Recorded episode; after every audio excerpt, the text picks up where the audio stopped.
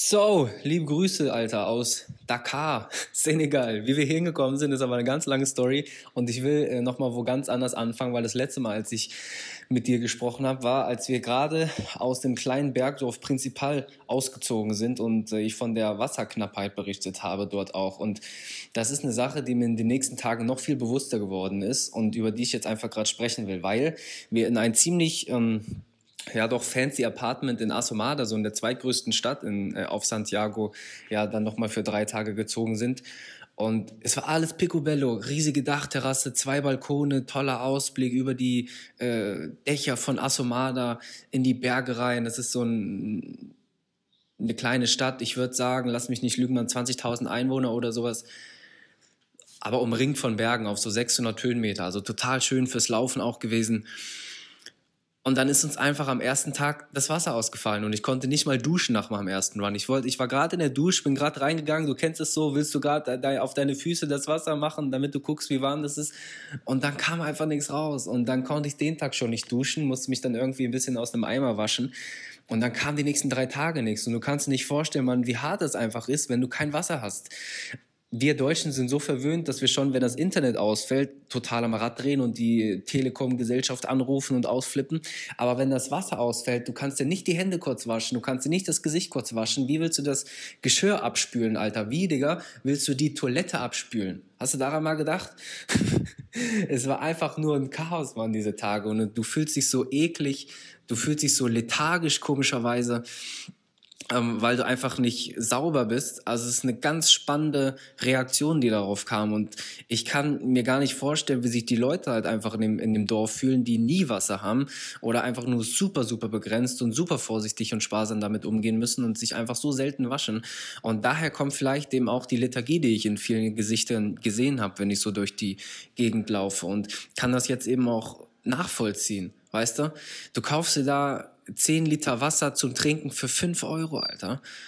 Und es ist einfach crazy, Mann. Also wir sind ja gewöhnt, drei Liter am Tag zu trinken, mindestens. Durchs Laufen eben immer noch ein bisschen mehr. Und es kostet einfach sau viel Geld, äh, allein eben Wasser zu haben. Ich erinnere mich, in Deutschland hatten wir so einen Wasserfilter mit Holzkohle, achtfach gefiltert irgendwie. Leitungswasser finde ich grundsätzlich immer ein bisschen ekelhaft, weil die Rohre einfach so super alt sind und was dafür Mikroplastik und, und Viren und Pilze und sowas drin schwimmen, finde ich ein bisschen widerlich. Ähm, aber weil wir es dann gefiltert haben, war das ein bisschen akzeptabel dann für mich. So eine richtige Wasseranlage kostet ja schon ein paar tausend Euro. Aber das haben wir da in Deutschland gemacht. Und dann, ja, eben diesen Vergleich zu haben, das war schon ziemlich, ziemlich, ziemlich hart. Und als wir dann auf Fogo, ähm, auf die Nachbarinsel da mit dem Boot gefahren sind, was nochmal eine ganz andere Story war, diese Bootsfahrt, du kannst dir nicht vorstellen, das war so schlimm. So was habe ich noch nie erlebt. Das ist wie wenn du so ein Origami-Papierbötchen äh, in die Badewanne ähm, setzt und dann ein bisschen Wellen machst, das kippt einfach um. Und so habe ich mich auf diesem Boot gefühlt. Es war so wackelig. Du hattest das Gefühl, dass das Boot einfach viel zu klein ist für diesen, ähm, ja, unbarmherzigen Atlantik, auf dem du dann da schwimmst. Ach du Scheiße, Mann. Lea hatte so Angst, so viele. Naja, auf der Hinfahrt hat nur ein kleines Kind gereiert, auf der Rückfahrt waren es insgesamt 13 Leute. Überleg mal, Digga, 13 Leute kotzen einfach. Links neben dir der Typ kotzt, vor dir die Dame kotzt. Du siehst, wie der äh, Wachmann oder die Security da die Kotze ständig aufwischt. Es riecht so ekelhaft. Boah, Digga, diese Fahren war einfach die Hölle. das war einfach richtig hart. Ähm, aber um aufs Thema zurückzukommen, wir waren dann auf dieser kleinen Insel Fogo, die einfach für ihren äh, Vulkan bekannt ist. Fogo heißt, glaube ich, sowas wie Feuer oder Flamme oder heiß oder sowas. Und der Vulkan, die Spitze ist so auf 3000 Metern und wir haben in der kleinen ähm, Hafenstadt oder im Hafendorf Sao Felipe gelebt. Das ist eben auch da, wo der ja, Hafen ist, wo die Leute dann immer ankommen, wo auch der Flughafen ist. ist alles super kuschelig klein zusammen.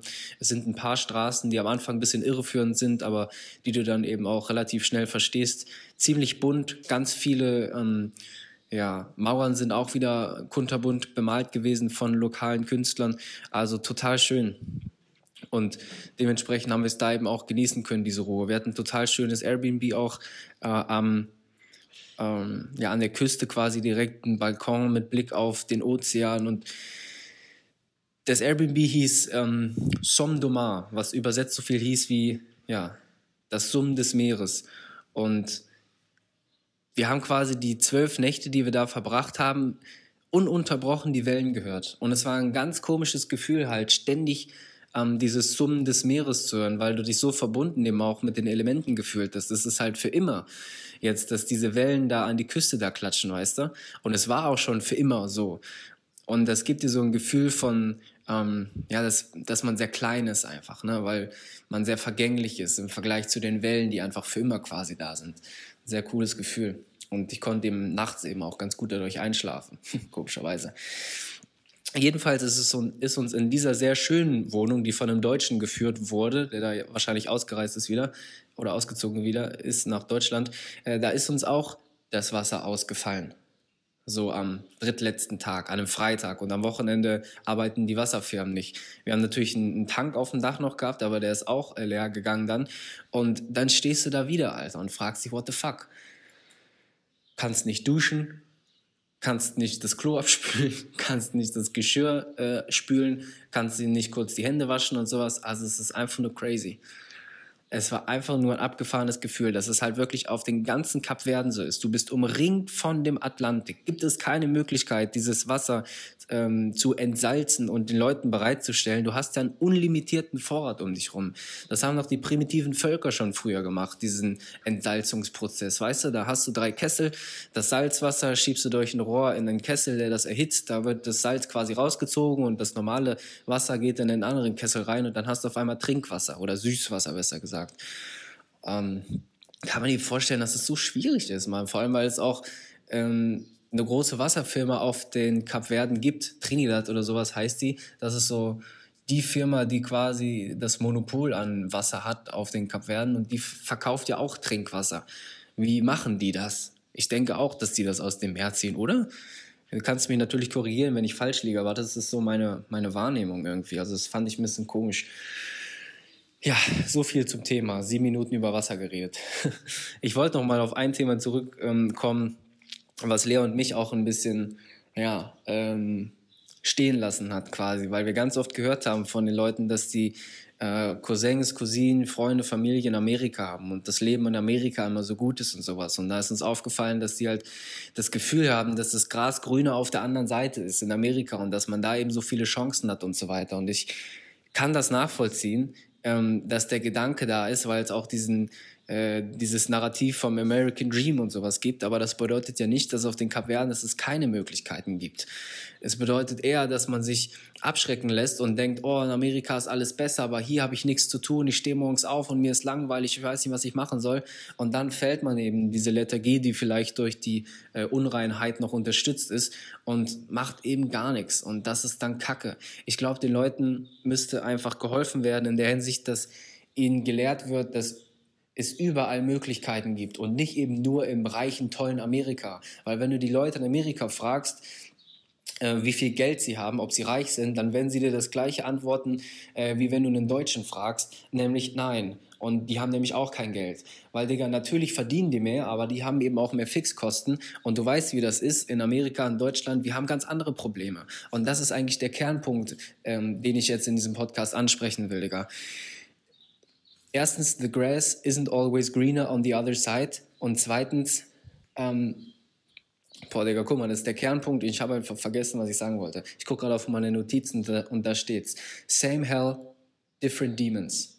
Das habe ich mal von Dwayne Johnson äh, gehört, ist mir aber so im Kopf geblieben wir in Deutschland haben so viele Panikattacken und Angststörungen, so viel Stress und sowas und das kennen die Cabo-Verdianer äh, so gar nicht, weil du immer auf den Ozean blickst, du hast immer Sonnenenergie, Vitamin D, du hast immer einfach ein, ein angenehmes Klima ähm, und ein leichtes Leben, in Anführungszeichen leichtes Leben. Und diese Anxiety, wie es in Englisch heißt, die fühlen die Leute da einfach nicht.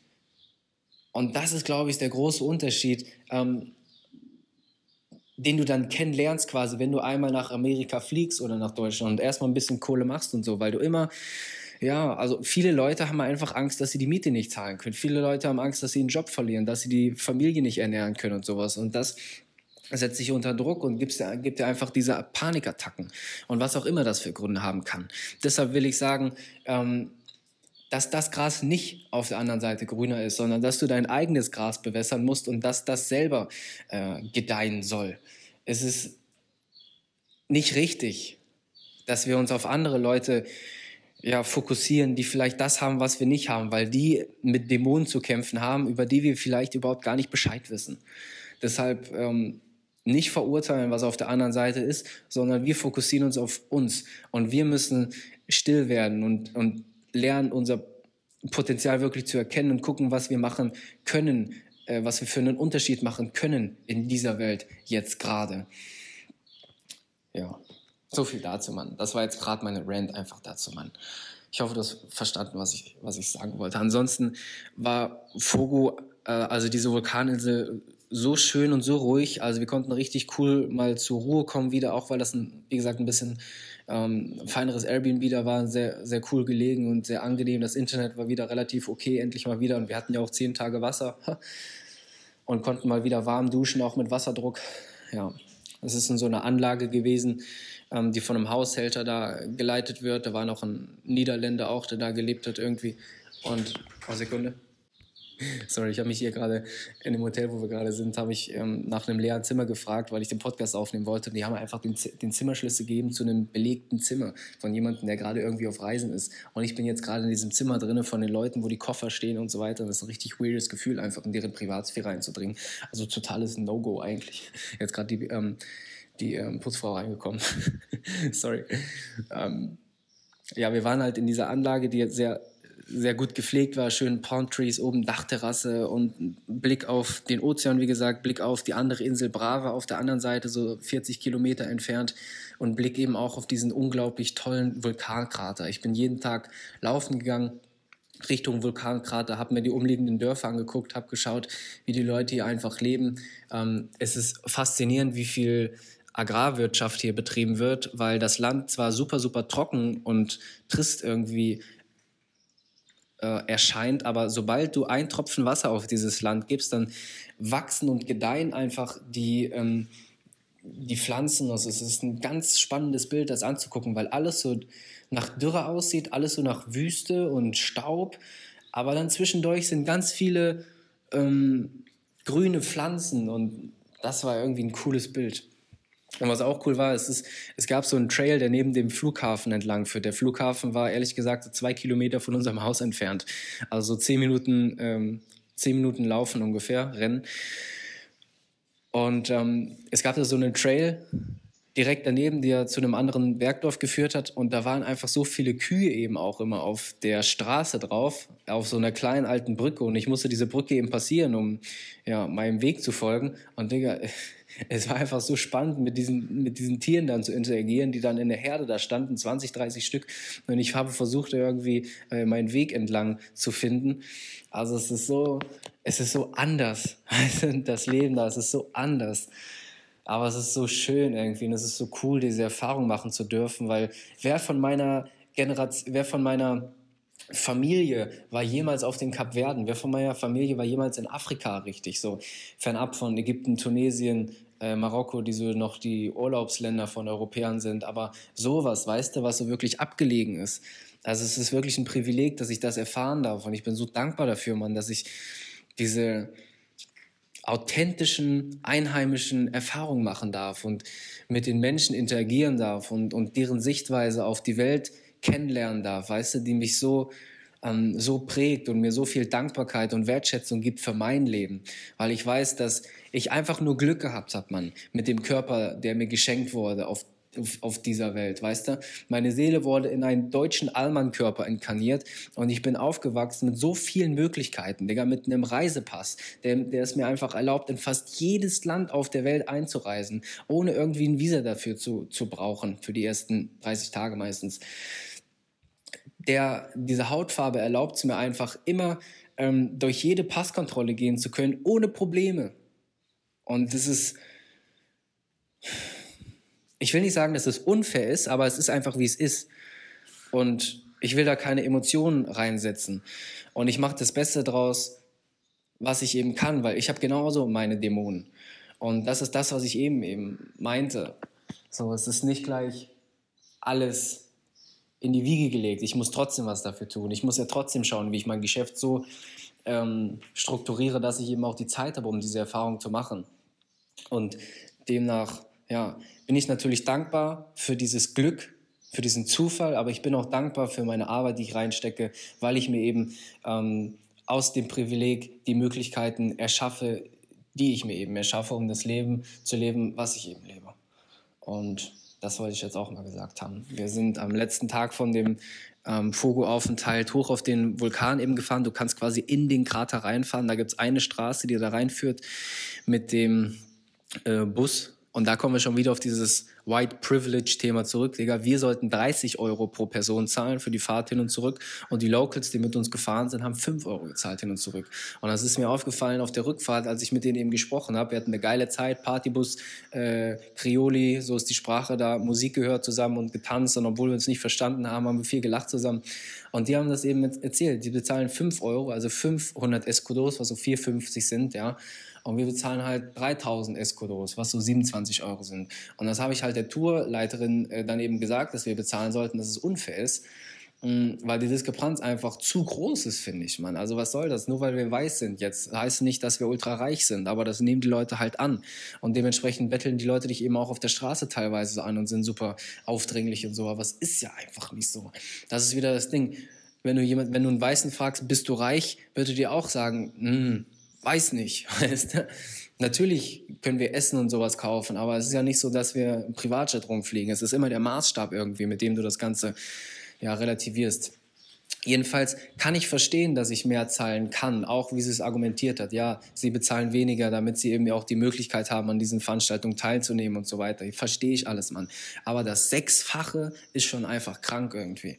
Und zum Schluss haben wir uns dann darauf geeinigt, dass wir ähm, dass wir 18 Euro zahlen, jeder pro, pro Person und haben dann die Sache sein lassen. Du kannst ja selber irgendwie ein Bild darüber machen, aber ja, das war dann einfach für uns okay. Fertig aus dem Aus. Das Coole an dem Vulkan ähm, war eben dann an diesem Tag auch, dass ganz zufällig das Salomon Pro Athlete Trailrunning Team da eben auch war auf Fogo. Die haben ihr Trainingscamp für eine Woche auf die Kapverden gelegt und ich habe schon auf Instagram mitgefiebert. Ähm, als sie die gleichen Trails wie wir gelaufen sind, in Serra Malagueta, dann Principal. Und oh, dann sehe ich jetzt Courtney Duwalter, mein Idol. da bin ich richtig im Fanboy-Modus gegangen. Courtney Duwalter hat mich durch meinen Ultramarathon getrieben äh, in Estland, meinen ersten Ultramarathon damals im August. Habe ich, glaube ich, auch in dem Podcast damals erwähnt. Jedenfalls ähm, war die eben auch da total ja, humble, total lieb und noch zwei andere Jungs eben, die ich auch super gerne verfolge. Der eine hat die ganzen kapverdischen Inseln innerhalb von fast 14 Tagen per Fuß überquert. Ich glaube, das waren so 400 Kilometer. Ähm, also jede Insel von oben nach unten quasi per Fuß. Thibaut Baronia, glaube ich, heißt er. Oder auf Französisch Baronien. ach, es war einfach super cool, die Leute dann eben auch mal in echt zu sehen. Und dann ja, sind wir los. Es gab zwei Distanzen. Lea war die letzte Woche ein bisschen krank, deshalb hat sie die kürzere Distanz gewählt ähm, mit 17 äh, Kilometer und ich bin dann die 30 Kilometer gerannt mit 900 Höhenmetern und sind dann quasi auf der Lava losgelaufen und äh, durch die kleinen Dörfer, die sich da angesiedelt haben, ähm, ja, 30 Kilometer um den Vulkan drum, ein bisschen hochgeklettert, wieder ein bisschen runter und du hast die Bilder auf Instagram wahrscheinlich gesehen. Es ist so cool gewesen, da einfach drüber zu, zu, drüber zu rennen, weil es so eine mächtige Energie irgendwie hatte, dieser Vulkan. Also es war total, ein total energetisches Erlebnis. Die Luft war ziemlich dünn. Das habe ich auch sehr schnell gemerkt. Also es war sehr anstrengend, auch weil die Sonne so geknallt hat da oben. Ich muss so viel trinken, um hinterherzukommen, dass ich nicht dehydriere. Also viel mehr als, viel mehr als normal. Aber ansonsten war es einfach ein total tolles Erlebnis, zu sehen, wie die Leute sich da ansiedeln, obwohl der Vulkan total aktiv ist. Also es ist einer der aktivsten Vulkane der Welt. Der ist 2014 das letzte Mal ausgebrochen und hat die ganzen ähm, kleinen Häuser drumherum einfach ja, abgerissen. Aber die Leute wissen, das kommt erst in 20 Jahren wieder vor. Also baue ich mir das Ganze wieder auf, mein kleines Erdhäuschen, ähm, baue meine Pflanzen wieder an und ab geht die Luzi von vorne, weil das Land ja noch fruchtbarer ist da oben. Ich habe das nie gedacht, Mann, aber du machst wirklich einen Tropfen Wasser in die Erde und es geht ab. Es ist total spannend. Es sind mehr Leute, als ich, als ich gedacht hätte. Es sind bestimmt 500 Leute, die da oben leben, würde ich sagen. In so einem relativ relativ in Anführungszeichen natürlich größeren Dorf und dann eben noch ein paar ähm, kleine Häuser drumherum verteilt und die haben wir eben alle kennengelernt, wie wir da durchgelaufen sind. Vielleicht hast du ja auch das Reel gesehen, was ich da zusammengeschnitten habe von dem Lauf. Da siehst du eben diese kleinen, ja, Communities, will ich sie jetzt mal nennen. Und äh, mega Erlebnis. Habe, glaube ich, drei Stunden, dreieinhalb Stunden oder sowas gebraucht für die 30 Kilometer, 900 Höhenmeter. Bin sehr zufrieden mit meiner Leistung, was aber sekundär ist ich fand ganz spannend, wie ich irgendwie reagiert habe auf die Leute, die ich da eben schon ähm, ein bisschen länger verfolge und die mir eben auch Kraft und Energie für meine Läufe gegeben haben, wie eben Courtney DeWalter. Es war so ein ganz komisches Gefühl, wie so ein, wie so ein Fanboy-Gefühl, eben, was ich schon ganz lange nicht mehr hatte. Ne? Ich arbeite ja schon seit, seit Jahren äh, mit der deutschen Bodybuilding-Szene zusammen und am Anfang waren die Leute, mit denen ich da jetzt ähm, zusammenarbeite, die mich quasi bezahlen, waren das auch so meine Idole und jetzt, ja, sind das quasi meine Kunden geworden. Und dann, ganz am Anfang war das auch ein bisschen schwierig, da diesen echten Mensch dahinter zu sehen, statt der Leistung, die der Mensch da eben auch ähm, gebracht hat und die Aura, die der Mensch eben auch hat um sich rum. Aber das konnte ich in der Bodybuilding-Szene jetzt eben sehr, sehr gut. Also es sind einfach meine Freunde jetzt, ganz normal, weil ich eben auch weiß, wie viel ich wert bin. Und in der Trailrunning-Szene ist es anscheinend noch nicht so bei mir. Also da ist dieses, dieses Kribbeln im Bauch einfach noch da gewesen. Und es war irgendwie ganz cool, das zu beobachten. Und ich habe mich gefragt, ähm, wieso ist das, weißt du? Ich bin am Tag vorher spazieren gewesen, dieses Kribbeln war da und ich dachte, wieso, wieso kribbelt das da? Weil ich versuche es nicht wegzudrücken und sowas, ich versuche es zu erkennen und zu verstehen, wieso passiert es da gerade mit mir und wieso fühle ich das. Und ich denke, ich will den Leuten einfach zeigen, dass ich auch toll bin Weißt du, um ganz ehrlich zu sein, dass ich auch was wert bin, dass ich auch schon viel geschafft habe in einem Jahr Ultramarathon, bla bla. Also ich glaube, ich brauche einfach Wertschätzung davon, weil ich mir selbst nicht genug Wertschätzung gebe in der Hinsicht. Wieso bräuchte ich ähm, äußerliche Validierung von anderen, ähm, wenn ich mich schon selbst richtig wertschätze? Weißt du, was ich meine? Wenn ich selber diese Wertschätzung hätte, dann bräuchte ich sie nicht von außen. Das wäre irgendwie cool zu, cool zu erfahren und cool irgendwie ja, mal diesen Selbst-Check-In zu machen. Das waren so die Gefühle irgendwie zum Wochenende. Und es war eine unglaubliche Zeit auf den Kapverden. Also ich habe so viel gelernt, wie ich es jetzt in diesem Podcast gesagt habe, wie ich es jetzt in dem letzten Podcast eben auch schon gesagt habe. Im Prinzipal ähm, ist eine Erfahrung, die 30 Tage, die ich wahrscheinlich auch nie vergessen werde. Das erste Mal richtiges, authentisches Afrika-Erlebnis. Äh, viel teurer, als wir gedacht haben, weil wir auch immer den weißen Zuschlag eben bezahlt haben auf den Märkten, ähm, im Transport oder wo auch immer bei Kleinigkeiten. Aber das Geld, was auch nicht viel ist, was auch nicht mehr ist, als wir in Deutschland hätten ausgegeben, vielleicht sogar da noch weniger, das Geld äh, ist in Erfahrungen, ja, äh, investiert worden, die für immer bleiben. Und diese Demut irgendwie, die ich dadurch gewonnen habe, die wird mir für mein Leben einfach für immer kostbar sein. Und ich hoffe, du konntest ein bisschen was daraus mitnehmen aus den Podcasts, die ich jetzt gemacht habe diesbezüglich und äh, schicke dir ganz viel Liebe auf deinen Weg. Wir sind jetzt in Dakar angekommen und Digga, die Reise hierhin, Mann, oh mein Gott, Mann, das ist, das werde ich im nächsten Podcast erklären. Aber ich werde jetzt auf, äh, jetzt auf jeden Fall zu einem spontanen ähm, Termin in die deutsche Botschaft fahren. So viel dazu und ähm, wünsche Ihnen einen ganz schönen Tag. Also viel Liebe, vielen Dank für deine Zeit und bis bald.